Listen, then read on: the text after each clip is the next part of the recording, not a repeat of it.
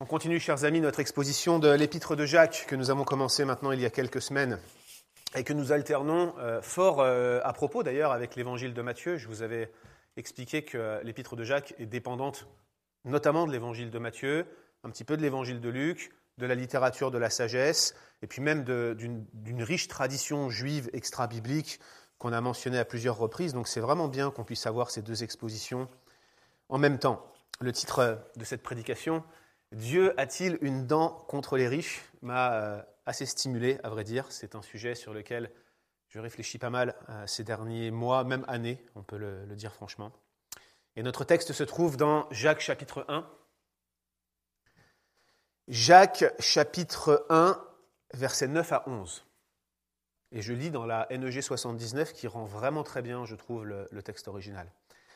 Jacques chapitre 1, versets 9 à 11 que le frère de condition humble se glorifie de son élévation, que le riche au contraire se glorifie de son humiliation, car il passera comme la fleur de l'herbe. Le soleil s'est levé avec sa chaleur ardente, il a desséché l'herbe. Sa fleur est tombée et la beauté de son aspect a disparu. Ainsi le riche se flétrira dans ses entreprises. Prions ensemble. Seigneur, voici ta parole présentée devant nous avec sa puissance prophétique, Seigneur, pour transformer nos vies. Nous sommes convaincus que ces Écritures ont un pouvoir particulier sur nous pour nous rendre davantage semblables à Christ, pour transformer notre expérience de toi, pour transformer notre marche avec toi, pour nous rendre davantage sensibles à tes réprimandes, à tes exhortations, à tes encouragements. Seigneur, nous savons que l'épître de Jacques est pratique au plus haut point et qu'elle a des grandes instructions à nous communiquer. Nous en avons déjà reçu plusieurs.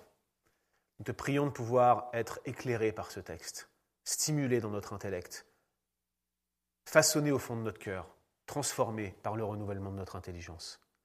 Te prions pour que tu nous parles aujourd'hui, non pas au travers des mots du prédicateur, mais au travers de ta parole. C'est elle, Seigneur, et elle seule, que nous voulons détacher aujourd'hui, pour qu'elle vienne se répandre au fond de nos âmes. Te prions, Seigneur mon Dieu, de nous bénir ensemble en Église malgré la distance, de nous bénir ensemble en Église malgré la séparation virtuelle. Seigneur, nous te rendons grâce pour nos circonstances. Nous savons que tout, absolument tout ce que tu fais dans nos vies est parfait et propice à concourir à notre bien. Alors Seigneur, nous nous soumettons à toi, nous avançons par la foi devant toi aujourd'hui et nous te prions de nous bénir ensemble.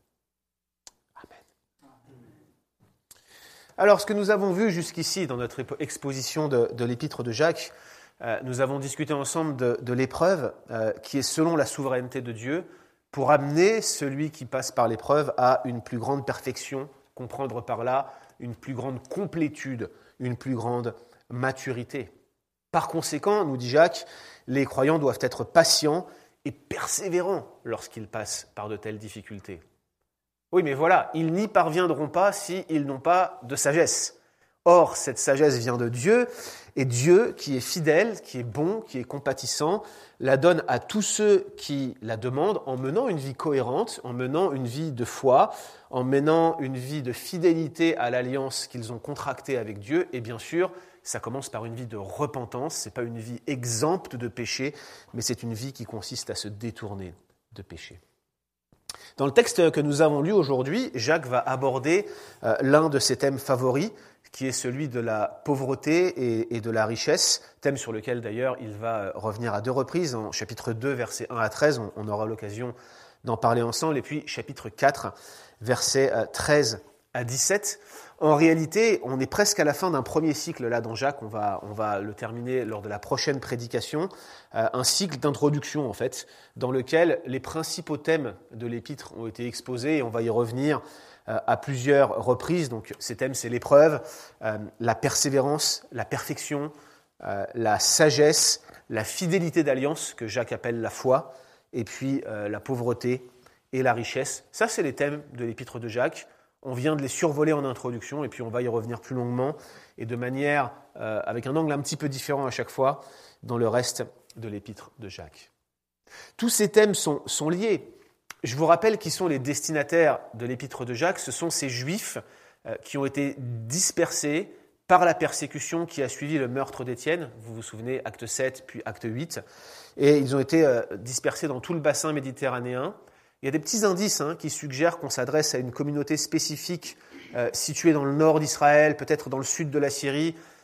Un peu spéculatif tout ça, mais il y, a, des indices quand même. Toujours est-il que ce sont ces juifs dispersés euh, parmi les premiers chrétiens qui sont persécutés, qui sont meurtris, qui sont dénués même du, du nécessaire.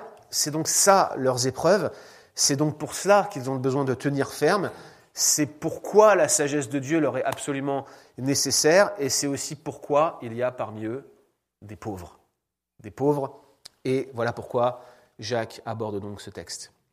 Et donc, dans ce, de ce texte-là, on a en fait deux personnages qui nous, ont, qui nous sont présentés, des sortes de représentants, euh, un pauvre et un riche. Et Jacques va adresser un message à chacun d'entre eux, d'abord aux pauvres, puis ensuite, ensuite aux riches. Et c'est ce que nous allons voir aujourd'hui alors que nous contemplons ensemble ce texte. Et la première chose que nous voyons lorsque nous portons nos regards sur ces quelques versets, c'est que Jacques a un message d'encouragement pour le pauvre. Un message d'encouragement pour le pauvre. C'est celui qui est au verset 9, que le frère de condition humble ou que le frère pauvre se glorifie de son élévation. Alors qui est ce frère de condition humble? Eh bien, tout d'abord, le texte dit c'est un frère. Autrement dit, quelqu'un qui appartient à la famille de Dieu, qui est membre de l'alliance de Dieu, et en ce sens, Jacques le présente comme son frère. C'est à de tels frères, et je vous rappelle, c'est schématique, hein, c'est un représentant, donc frères et sœurs, c'est à de tels frères que Jacques s'adresse depuis le verset 2. Regardez le verset 2. Hein. Mes frères, euh, considérés comme un sujet de pure joie les diverses épreuves que vous pouvez rencontrer, c'est aussi à eux qu'il déclare euh, que Dieu donne sa sagesse à quiconque la demande. Il dit bien, si quelqu'un d'entre vous manque de sagesse, qu'il la demande à Dieu. Bref, Jacques écrit à des chrétiens. Jacques parle à ses frères de condition humble. Donc les frères de, Jacques sont éprouvés, ils sont tentés de se tourner vers le monde, on sent qu'ils ont un pied dedans, un pied dehors, comme ça peut nous arriver dans nos vies et ils sont entourés de pression, ils subissent fort cette pression, ils vacillent dans leur foi, ils sont presque prêts d'abandonner quand on lit entre les lignes ce texte. Et maintenant, on apprend qu'ils sont de condition humble.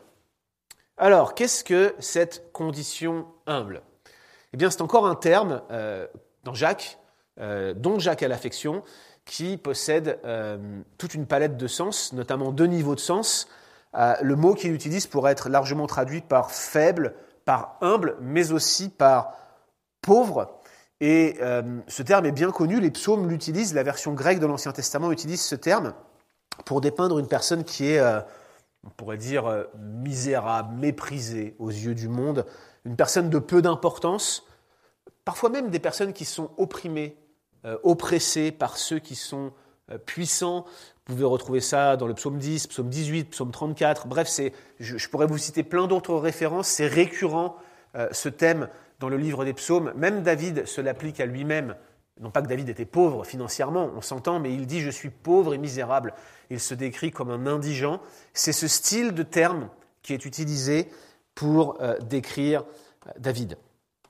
Dans ce sens, ce terme est parfois associé euh, à celui de l'orphelin, à celui de la veuve. Bref, vous voyez les catégories sociales les plus méprisées, euh, celles qui sont euh, socialement les plus inadaptées à une vie en communauté parce qu'elles sont en train de lutter avec des circonstances dures. Et d'ailleurs, souvent, ce terme-là, il fait partie d'un procédé littéraire, un renversement. C'est ce qu'on a ici. Hein. le pauvre doit se glorifier de son élévation. Et on a la même chose, par exemple, dans le Cantique de Marie, euh, dans Luc chapitre 1, verset 52, qui utilise ce terme. Il dit, il a renversé les puissants de leur trône et il a élevé les humbles. C'est exactement le même procédé qu'on a dans ces versets, un renversement. Le pauvre devient riche, le riche devient pauvre, euh, que le pauvre se glorifie de son élévation, que le riche se glorifie lui de son humiliation.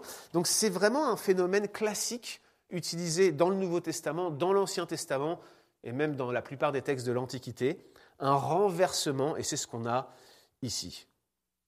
Maintenant, dans le contexte, et je vous rappelle qu'on ne peut pas simplement prendre le sens du dictionnaire d'un mot et l'appliquer partout, il faut regarder comment ce mot est utilisé dans le contexte. Eh bien, dans le contexte, Jacques met en contraste euh, ce frère de condition humble avec un riche. Ce qui laisse à penser que vraiment l'idée de pauvreté est en vue, mais probablement le principe ici est plus général euh, parce qu'il est d'une condition misérable, donc il y a une pauvreté qui est la conséquence de cette condition misérable, mais ça reste un terme qui va être utilisé pour décrire cette condition humble, le fait que ce frère est une balayure du monde, considéré comme euh, un moins que rien. Pauvre, dans le Nouveau Testament et notamment dans l'évangile de Luc, est souvent un terme utilisé euh, schématiquement pour désigner ceux euh, qui ont rejeté le monde et ses richesses et ses attraits. Heureux les pauvres, dit l'évangile de Luc dans les béatitudes, au lieu de pauvres d'esprit dans l'évangile de Matthieu. Ces pauvres ne sont pas forcément des gens qui sont sous le seuil de pauvreté, mais plus des gens qui ont accepté d'être pauvres pour Dieu en euh, rejetant les attraits, la sagesse et la gloire de ce monde pour se tourner vers le Christ.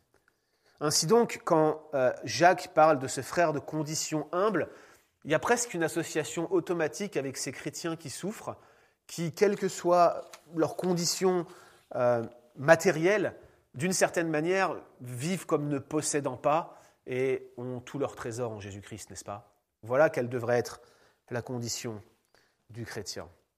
Et donc Jacques leur donne une exhortation et un message d'encouragement, et même on pourrait associer cela à une promesse. Et la promesse, c'est que ce frère de condition humble, ce frère de condition misérable sera élevé. Et nous avons encore ici une question, c'est quoi cette élévation dont euh, Jacques parle euh, à ce pauvre frère et, cette élévation dont il parle en dépit de sa condition Eh bien, là encore, il faut probablement regarder le contexte en entier. On en a déjà parlé depuis les premiers versets, depuis le verset 2. Il y a euh, dans ces premiers versets une perspective euh, qu'on dit eschatologique, c'est-à-dire qui se focalise sur les temps de la fin. Autrement dit, euh, Jacques encourage ses lecteurs à regarder vers le monde d'après, par exemple, regarder à travers l'épreuve pour persévérer dans l'épreuve. Regarder à travers sa condition présente pour regarder celle qui vient.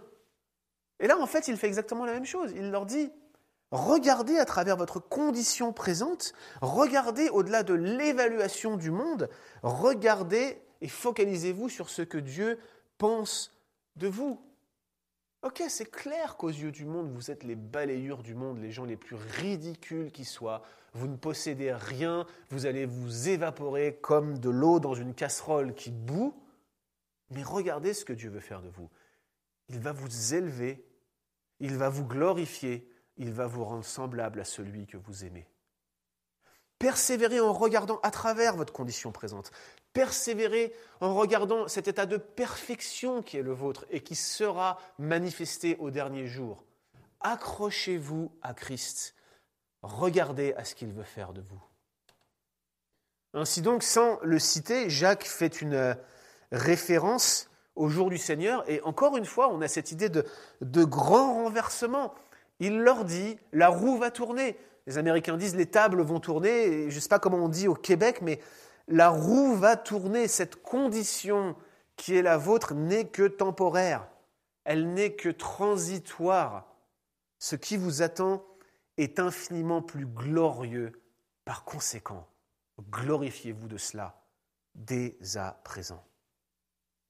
Et c'est ça l'argument de Jacques, c'est que celui qui est chrétien, celui qui est pauvre pour Jacques, devrait se glorifier littéralement s'enorgueillir de cette élévation à venir. L'idée de s'enorgueillir, vous le savez bien, euh, est généralement vue de manière particulièrement négative dans la Bible. Mais une fois encore, ici, l'idée, elle est positive. C'est celle d'un grand renversement organisé par Dieu. Glorifiez-vous de ce que Dieu va faire. Rejetez tout ce qui peut vous attacher à ce monde, vous qui n'en êtes que les balayures. À quoi bon vous attacher à cela? Portez vos regards sur le monde d'après et glorifiez-vous de ce grand reversement que Dieu va opérer quand vous serez les êtres les plus glorieux dans le ciel à la ressemblance de Christ. Vous êtes misérables, vous êtes méprisés, vous êtes opprimés par des gens riches et orgueilleux. Eh bien, glorifiez-vous de votre élévation au jour du Seigneur et glorifiez-vous d'avance de cela. Voilà le message d'encouragement que Jacques donne à ses lecteurs. Ainsi donc, Jacques donne un premier message d'encouragement, mais il ne s'arrête pas là. Il va, par contraste, donner un solennel avertissement pour le riche. Un solennel avertissement pour le riche. Regardez avec moi versets 10 et 11. Que le riche, au contraire, se glorifie de son humiliation, car il passera comme la fleur de l'herbe. Le soleil s'est levé, avec sa chaleur ardente, il a desséché l'herbe, sa fleur est tombée, et la beauté de son aspect a disparu. Ainsi, le riche se flétrira dans ses entreprises. Ok, je, ne veux pas vous cacher la réalité de la situation concernant ce texte. L'identité de ce riche, c'est l'une des grandes questions interprétatives de l'épître de Jacques. Il y en a plusieurs, mais l'une des principales difficultés de l'épître de Jacques, eh bien, euh, c'est celle-ci, à savoir qui est ce riche. Et à vrai dire, si vous ouvrez des commentaires, et même si vous faites l'inventaire de tous les commentaires qui existent à ce jour sur l'épître de Jacques, vous allez voir que les spécialistes sont divisés à un tel point que c'est du 50-50, 50-50. Vous avez deux hypothèses. Première hypothèse, ce riche serait un croyant, un chrétien, comme le pauvre. Et si l'on s'en tient à la structure du passage, eh bien, on serait tenté de se dire que c'est vrai. Euh, on pourrait penser ainsi, hein, que le frère de condition humble se glorifie de son élévation, versus que, entre parenthèses, le frère qui est riche se glorifie de son humiliation. Ça paraît être un beau contraste, comme on a l'habitude d'en voir, par exemple, dans le livre des Proverbes. Regardez, on en a lu un ce matin. Hein, celui euh, qui se laisse toucher par Dieu est béni, celui qui endurcit son cœur par contraste, euh, eh bien, c'est euh, quelqu'un qui, est dans une situation dangereuse, eh bien, ce contraste-là parle bien de la même personne. Donc, on aurait un croyant. Le problème, c'est que le, riche n'est pas explicitement qualifié de frère ici. Et dans le reste de l'épître de Jacques, les riches sont explicitement associés à ceux qui oppriment les chrétiens. Voilà le problème interprétatif qui se pose par rapport à cette thèse. L'autre thèse, eh bien, c'est celle du riche qui serait un non-croyant. Et c'est tout à fait possible qu'au verset 9, Jacques soit influencé euh, par une certaine tradition biblique qui va associer ceux qui sont humbles eh bien, à ceux qui sont pieux, et puis, euh, de l'autre côté, ceux qui sont riches à ceux qui sont puissants et ceux qui oppriment les pauvres et ceux qui sont dans des circonstances humbles. Si c'est le cas, eh bien, riches et pauvres, en fait, ce sont des images, des, métaphores pour désigner à la fois ceux qui sont croyants et méprisés et ceux qui sont riches et qui les oppressent. Euh, ce type de, métaphore, ce type de, représentation, c'est courant, notamment, encore une fois, dans l'évangile de Luc, où tous ceux qui sont pieux sont pauvres, heureux les pauvres, et tous ceux qui sont malveillants et qui pratiquent une sorte de fausse religion, eh bien, sont amis de l'argent. À plusieurs reprises, dans l'évangile de Luc, les pharisiens, ce sont les amis de l'argent. Ils sont tous cupides, les pharisiens. Il n'y a presque pas d'exception. Il y en a une ou deux, on va le mentionner tout à l'heure. Mais bref, c'est schématique. On utilise une représentation schématique en utilisant des grandes figures le riche, le pauvre, le pieux, l'impie, le juste, le méchant, etc., etc., etc. Le problème avec cette interprétation, c'est que les passages qui associent riche et méchant en réalité ne sont pas très nombreux. On a beaucoup de passages pour associer le pauvre à l'homme pieux, on n'a pas beaucoup de passages pour euh, associer euh, le, méchant et le riche. Et d'ailleurs, j'ai consulté quelques commentaires. Les commentateurs les plus sceptiques pensent que d'ailleurs, il n'y aurait qu'une seule occurrence dans toute la Bible, et ce serait dans Ésaïe 5, verset 14. Donc quand je vous présente l'enjeu comme cela, vous comprenez que les spécialistes soient divisés et ne puissent pas parvenir à un consensus sur cette question, ce qui implique que la fin du passage est parfois compris de manière très différente. Alors on va essayer d'y voir plus clair. Regardons la fin de ce passage. Ce que dit notre texte et l'avertissement solennel que Jacques fait aux riches, c'est que le riche passera comme la fleur de l'herbe. Et il continue, il dit, le soleil s'est levé, avec sa chaleur ardente, il a desséché l'herbe, sa fleur est tombée, et la beauté de son aspect a disparu. Ça encore, c'est un langage classique de destruction de la végétation qui fait écho euh, à de nombreux passages de l'Ancien Testament. À vrai dire, c'est même pas un écho, c'est qu'il prend plusieurs passages et qu'il les combine ensemble. Ésaïe 40, 66, là, l'herbe sèche, la fleur tombe, euh, mais la parole de Dieu demeure éternellement. Mais il utilise aussi Psaume 49, versets 16, 17, Psaume 103, versets 15 et 16. Et tous ces passages eh bien, ils ont un dénominateur commun, c'est l'image du cycle des saisons. Je pense qu'il y a une illustration qui va vous parler et qui va vous faire comprendre le procédé que Jacques est en train d'utiliser.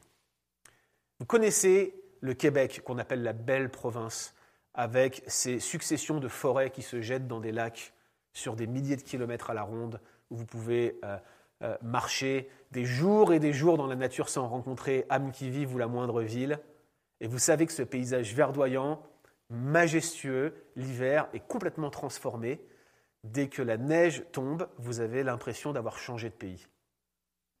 Peut-être vous vous y êtes habitué, mais pour quelqu'un qui vient de l'extérieur comme moi et qui en est maintenant à sa troisième année, deuxième année, troisième année au Québec, c'est toujours quelque chose de déroutant quand l'hiver arrive de voir que finalement tous nos repères sont changés, que même les villes semblent euh, changer de toponymie, que euh, la forêt n'est plus de la même manière, que même la route pour venir semble différente. Bref, le cycle des saisons modifie l'apparence du paysage. Eh bien, c'était exactement pareil euh, dans la Palestine du 1er siècle, puisque le paysage, par forte chaleur, était euh, souvent modifié, et, et, le terme utilisé pour parler de forte chaleur ici est très spécifique. C'est un terme qui est souvent appliqué à un espèce de vent chaud qui vient du désert et qui brûlait tout sur son passage. Et alors que la Palestine, comme le Québec, même si la végétation est différente, est un pays extrêmement verdoyant, eh bien lorsque ce vent passait, tout devenait sec, tout devenait brûlé, et on ne reconnaissait plus le paysage. Ce que dit Jacques ici, c'est que de la même manière que la végétation est détruite lors de fortes chaleurs, eh bien de la même manière, le riche se flétrira dans ses entreprises. Vous allez le retrouver aussi brûlé que l'herbe des champs, il n'y aura plus rien. Vous regardiez, il y avait un riche, vous regardez, il n'y en a plus. Il aura beau être riche, il aura beau être adulé, il aura beau être en bonne santé, il sera balayé au jour du jugement. Voilà clairement l'idée que l'on retrouve dans ce texte ici. Et donc Jacques leur dit que le riche se glorifie de son humiliation, qu'il se glorifie de son abaissement. Qu'est-ce que ça signifie? Eh bien, deux hypothèses du coup. Hypothèse 1, le riche est chrétien. Dans ce cas, Jacques l'encourage à se glorifier de son abaissement. En d'autres termes, à se glorifier non pas de sa richesse ou de sa position sociale élevée, mais de son identification à, Christ, de son identification au peuple de Christ, car cela aux yeux du monde c'est s'abaisser, cela aux yeux du monde c'est s'humilier, et il sort de cette catégorie de gens qui seront balayés avec leur richesse au jour du jugement. Ça c'est si le riche est chrétien. Maintenant, si le riche n'est pas chrétien, dans ce cas, Jacques fait preuve d'une ironie menaçante. Il exhorte le riche, oppresseur, le riche mauvais, le riche qui écrase les frères, à se confier dans la seule chose qui lui restera au jour du jugement, sa condamnation. Tout ce qu'il possède, et même ce qu'il est, ressemblera à cette végétation détruite par le vent du désert.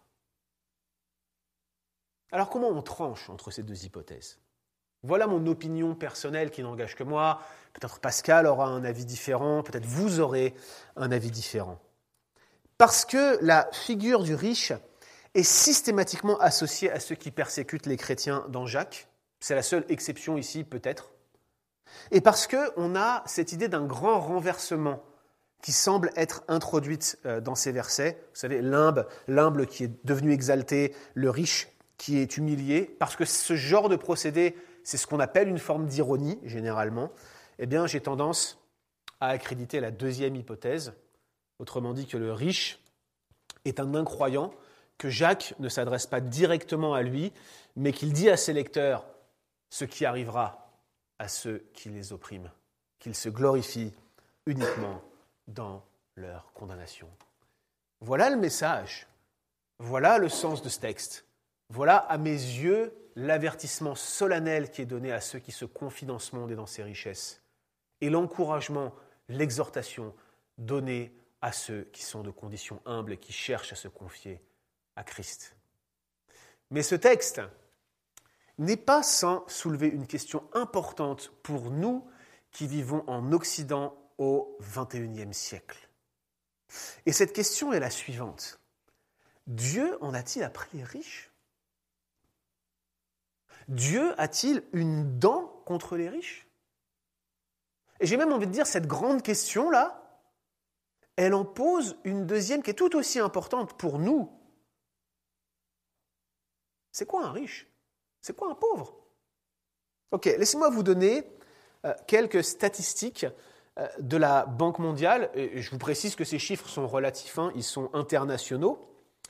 Entre 2015 et 2017, on a fait plutôt un pas mauvais travail dans le monde puisque le taux mondial d'extrême pauvreté a reculé euh, de 10,1% de la population mondiale à 9,2%. Ça veut dire qu'on a, selon les dernières statistiques, 689 millions de personnes dans le monde qui vivent avec moins de 1,90$ US par jour. Ça fait 2,40$ euh, canadiens. Et pour ceux qui nous regardent dans la zone euro, ça fait 1,60€. C'est pas énorme. Hein Je sais pas ce qu'on ferait avec cela ici. Ça paye même pas ta place de parking ou ton ticket de métro pour ceux qui vivent à Paris. En outre, euh, on a 24,1% de la population mondiale qui vit avec 3,20$ US par jour. Ça fait 4,10$, 2,70€. Et accrochez-vous bien, je pense que c'est cette statistique-là qui est la plus importante. 43,6% des habitants du monde, on parle de milliards de personnes ici, 43,6, presque la moitié, vit avec moins de 5,50 dollars US par jour. Ça fait 7 dollars canadiens. Ça fait 217 piastres. 217 dollars pour vivre, 141 euros par mois. Je ne sais même pas si tu arrives à manger tous les jours ici avec ça. C'est compliqué. Alors évidemment, toute proportion gardée, on calcule un seuil de pauvreté euh, relatif pour chaque pays, parce que bien évidemment, la vie ne coûte pas le même prix en Inde qu'ici au Québec, ou à Paris ou à Marseille, par exemple, les deux villes euh, extrêmes de France. Marseille, ça coûte beaucoup moins cher de vivre qu'à Paris, et puis si vous vivez en, région, vous savez comment c'est, la vie coûte moins cher, donc il faut relativiser ces choses-là. Mais, tout de même, laissez-moi vous donner encore quelques indications. 1,7 milliard d'adultes, je, parle de gens majeurs là, 1,7 hein. milliard d'adultes dans le monde sont trop pauvres pour, pour posséder un compte en banque. Et puis, même les plus pauvres d'entre nous ici, je veux dire, notre Église n'est pas riche, on s'entend. Nous avons des gens qui ont des conditions plus aisées que d'autres, mais nous avons des gens qui passent par des situations extrêmes, qui sont sur l'aide sociale. Mais laissez-moi vous dire que même si vous êtes sur l'aide sociale, vous avez ici un bénéfice que la plupart des gens du tiers-monde n'ont pas. C'est pourquoi je crois que c'est légitime, même si on est dans une situation difficile financièrement, de parler de notre région, de parler de notre pays, de parler de l'Occident comme une zone où généralement les gens sont riches. Donc quand on pose la question Dieu a-t-il une dent contre les riches La question c'est Dieu a-t-il une dent contre nous? Dieu a-t-il une dent contre nous? Dieu en a-t-il après les riches? Clairement, je vous réponds non. Abraham était riche, Job était riche, Joseph d'Arimathée était riche, Philémon était riche. Je pourrais vous dresser une longue liste de gens riches qui ont placé leur foi en Christ et qui sont présentés comme des exemples de piété et de maturité. Il y a une longue tradition dans les pays francophones de stigmatiser les personnes qui sont riches et de les voir comme des gens qui ne peuvent pas être des gens de bien. Et puis, il y a un phénomène mondial, notamment dans les cercles chrétiens, qui a été par exemple accentué par ce qu'on appelle la théologie de la libération, euh, un mouvement né en Amérique du Sud qui a apporté de très bonnes choses en termes de, de réflexion sur la justice sociale et qui nous a aidés à nous, conservateurs, à pointer nos regards sur des sections entières des évangiles et des épîtres qui euh, euh, manifestent le souci que l'on devrait avoir pour les pauvres. Mais cette théologie de la libération a souvent terminé en stigmatisant les riches comme des gens mauvais. Si vous avez de l'argent, c'est que quelque chose ne va pas avec vous. Et souvent, en fait, la base de réflexion pour eux, c'est l'évangile de Luc et l'épître de Jacques. Dans l'évangile de Luc, on trouve d'ailleurs les plus grandes diatribes contre les riches, notamment contre les pharisiens, mais j'attirerai votre attention que Joseph d'Arimathée y est implicitement mentionné, et surtout, on a cet incroyable épisode de Zachée, qui est un publicain, quelqu'un qui est réputé comme étant un homme de mauvaise vie, qui va se tourner vers le Christ, qui va l'accueillir. Christ l'accueille comme un de ses enfants. Zachée lui explique les dons et les aumônes qu'il fait, et Christ lui dit que c'est une bonne chose. À aucun moment il lui demande d'abandonner sa richesse. Le propos de Jésus au jeune homme riche n'est pas normatif, il n'a pas demandé cela à Zachée, il ne demande pas cela à chacun d'entre nous. Comprenez bien que le riche n'est pas stigmatisé par Christ et que, en réalité, ce que nous avons ici, eh bien, c'est un fonctionnement schématique. Qu'est-ce qui se passe, en fait, quand on regarde ce texte de l'épître de Jacques? Eh bien, nous avons ici un exemple de ce qu'on appelle la littérature des deux voix. Qu'est-ce que la littérature des deux voix Eh bien, c'est un ensemble de textes qui fonctionnent par des contrastes et des représentants, exactement ce qu'on a lu aujourd'hui. Le meilleur exemple de la littérature des deux voix se trouve dans le psaume chapitre 1. Psaume chapitre 1, que je vais tenter de vous lire si j'arrive à attraper le livre des psaumes. Lisez avec moi, psaume chapitre 1. Heureux l'homme qui ne marche pas selon le conseil des méchants, qui ne s'arrête pas sur la voie des pécheurs, qui ne s'assied pas en compagnie des moqueurs, mais qui trouve son plaisir dans la loi de l'Éternel et qui la médite jour et nuit. L'homme pieux, l'homme pauvre, l'homme humble. Il est comme un arbre planté près d'un courant d'eau, qui donne son fruit en sa saison et dont le feuillage ne se flétrit point. Tout ce qu'il fait lui réussit. Et regardez le contraste. Il n'en est pas ainsi des méchants. Ils sont comme la paille que le vent dissipe. C'est pourquoi les méchants ne résistent pas au jour du jugement, ni les pécheurs dans l'assemblée des justes. Vous notez à ce stade les deux voix Vous notez la similitude avec Jacques, avec l'usage de métaphores agraires? Vous voyez les parallèles qu'on peut en tirer? Et regardez la conclusion, verset 6, car l'Éternel connaît la voie des justes et la voie des pécheurs mène à la ruine. Et ce type de contraste, il n'y a pas de juste milieu. C'est soit tu es juste, soit tu es méchant. Soit tu es pauvre, soit tu es riche. On le retrouve depuis le début de l'épître de Jacques. Ceux qui persévèrent dans l'épreuve et ceux qui n'ont pas de persévérance. Ceux qui reçoivent la sagesse de Dieu et ceux qui ne la reçoivent pas. Ceux qui ont cette foi, fidélité d'alliance et ceux qui doutent. Nous sommes clairement dans un type de littérature qu'on appelle littérature des deux voies, riche, pauvre, des représentations schématiques pour dire ceux qui sont à Christ et qui veulent vivre conformément à cette alliance et ceux qui n'y sont pas. Alors, je ne laisserai pas euh, cette prédication se terminer sans vous donner quelques pistes de réflexion pratiques pour vous, chrétiens du XXIe siècle en zone occidentale, des applications qui sont aussi valables pour moi. Que faire si je suis riche tout en étant appelé à être de condition humble Que faire si je possède des richesses? Première application, souvenez-vous que votre richesse vient de Dieu. La, moindre de vos possessions dépend de sa souveraineté. Ce que vous avez est à lui et cela devrait vous encourager à être de bons intendants. On a fait très récemment une, une émission Coram Deo avec Pascal, probablement une de celles dans lesquelles j'ai pris le plus de plaisir depuis qu'on fait Coram Deo, euh, qui sortira, je n'ai pas la date exactement, mais c'est Donne-nous aujourd'hui notre pain quotidien.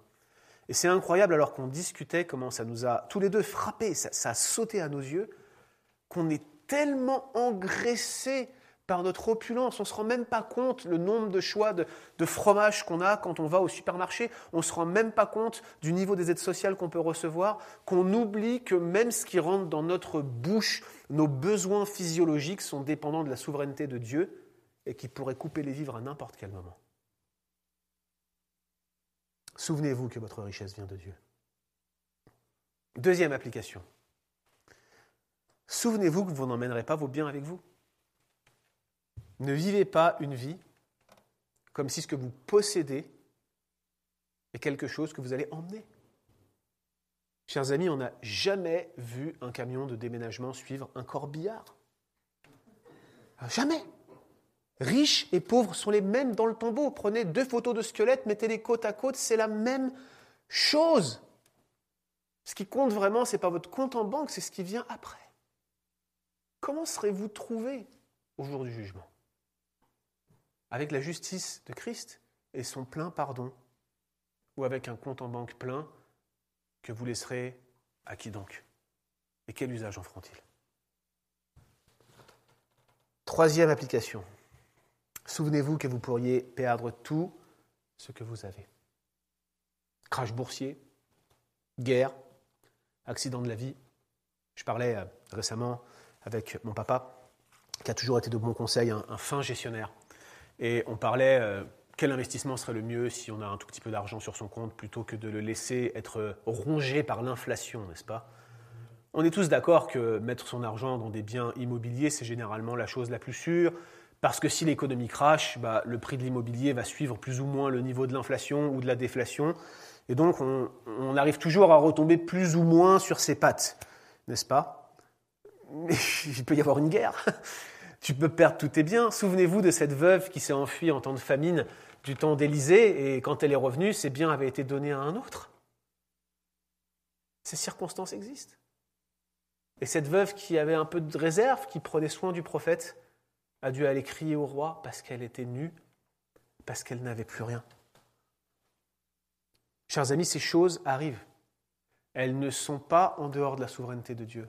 Et nous devrions nous souvenir que nous ne devrions pas mettre notre confiance dans ce que nous possédons.